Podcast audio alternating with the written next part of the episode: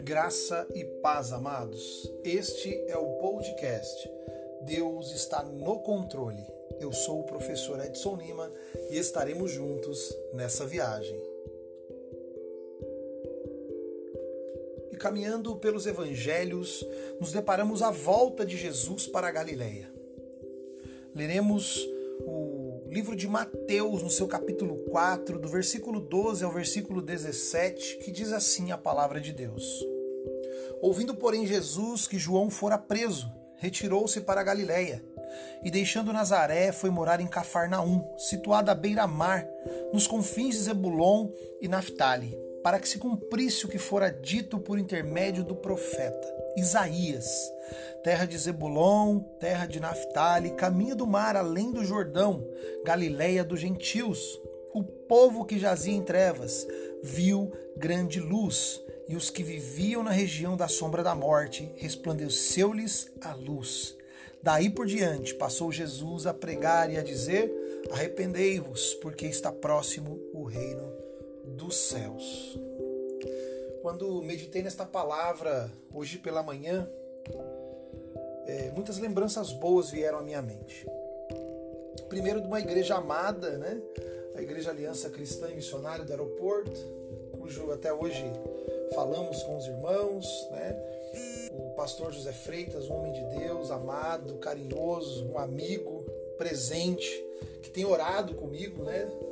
Durante esses dias. Nós fizemos lá um curso chamado Seja um Obreiro Aprovado. É um curso com seis livros, seis módulos, né? Que ao todo você faz ele em três anos. E esse livro ele destrincha todo o evangelho de Mateus em passos, lugares e capítulos. Né? Então, quando olhamos para o livro de Mateus, nós temos aqui a introdução, a infância, o ano de preparação, o ano de popularidade, o ano da paixão, a vida ressuscitada de Jesus. Então, nós temos aqui os passos de Jesus e cada lugar associado à sua infância a Belém, o seu ano de preparação a Nazaré, o seu ano de popularidade em Cafarnaum, né, o seu ano da paixão em Jerusalém e a sua vida ressuscitada a todas as nações. E justamente quando ele volta para a Galiléia por um propósito de Deus, primeiro para o cumprimento da profecia qual foi dada a Isaías, inspirada pelo Espírito Santo, e segundo, para que simplesmente o Senhor levasse luz. Ei, aonde o Senhor tem enviado você? Aonde o Senhor tem enviado você como luz às nações? Isso mesmo. Nesse momento, Jesus foi levado a um povo que jazia em trevas e eles viram uma grande luz. A luz de Cristo, o próprio Cristo vivo, o Verbo encarnado. Eles que viviam numa região de sombra da morte, para eles resplandeceu-lhes a luz. No tempo certo, no tempo de Deus, não no meu tempo, não no seu tempo. Por que, que estamos confinados aqui diante desta pandemia? Tem um propósito. O que faremos e aonde levaremos essa luz de Cristo que está em mim e em você quando tudo isso passar? Para onde estamos direcionando essa luz que está dentro de mim e você nesse momento que estamos em distanciamento? Como você tem usado as ferramentas para levar luz? E por que Cafarnaum? Por isso eu lembrei desse curso que nós fizemos lá.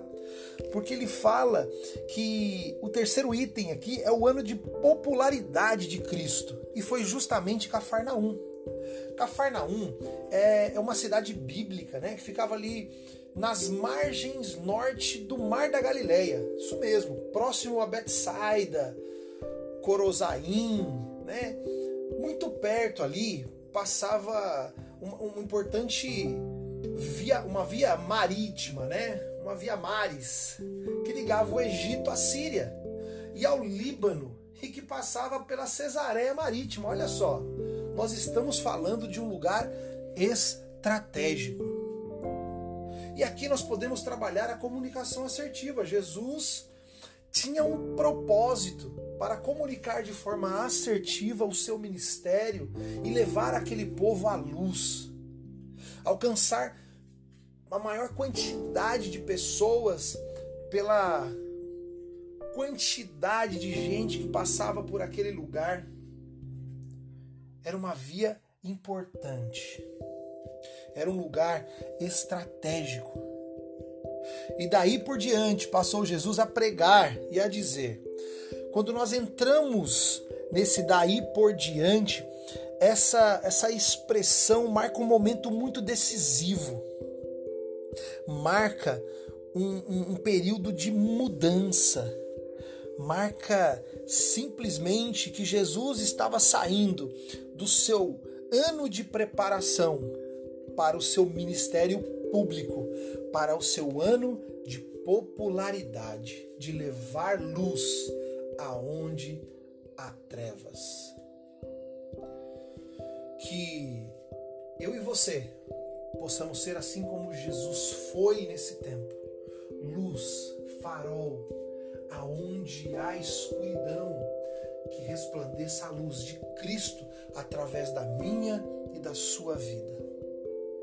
Se em algum momento o Senhor tirou você de um lugar e colocou você em outro, não murmure, existe um propósito. E quando o Senhor falar ao seu coração para que você retorne ao lugar do qual você saiu, saiba que existe um propósito. Não importa se você foi ou se você veio, o que importa é o que você está sendo de instrumento nas mãos de Cristo para iluminar aonde há escuridão. Não se esqueça, Deus está no controle. Fiquem com Deus e até a próxima.